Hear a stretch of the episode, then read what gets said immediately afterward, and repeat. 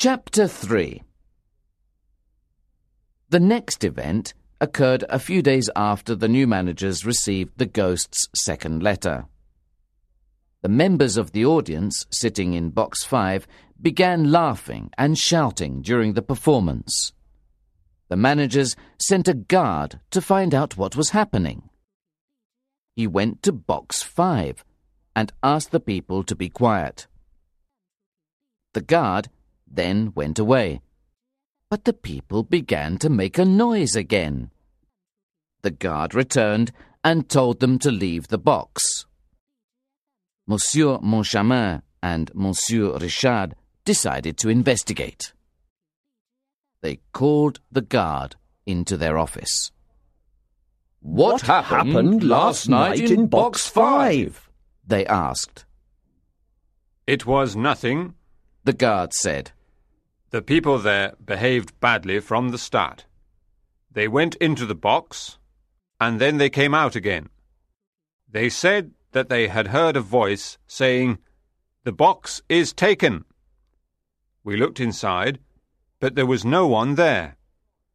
Then they went back in, and they started making a noise. What, what did, did the box keeper say? The managers asked. The guard smiled. She said, It was the opera ghost. Bring the box keeper here immediately. Monsieur Richard ordered. This joke about the ghost is beginning to irritate me.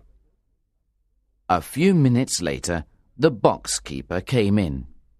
This was Meg's mother. She smiled in a friendly way when she entered the manager's office. I'm happy you asked to see me, gentlemen, she said.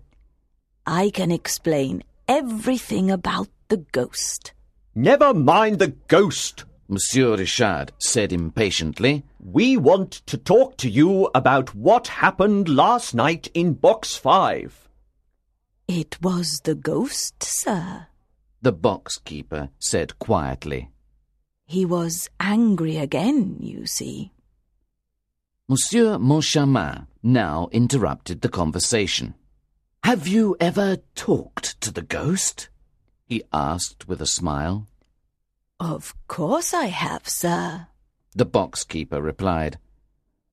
When he speaks to you, what does he say? Monsieur Moncharmin asked.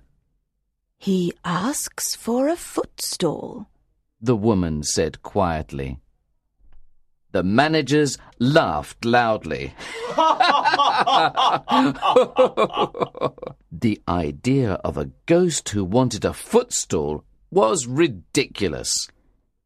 Then, you see, he always leaves me some money when he goes. Sometimes two francs, sometimes five or even ten francs. Sometimes he leaves me chocolates, too. The boxkeeper said with a smile.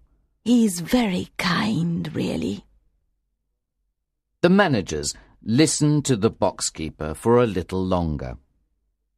When they were alone again, they made two decisions. First, they decided to sack the boxkeeper, who was obviously mad. Second, they decided to investigate Box 5 for themselves.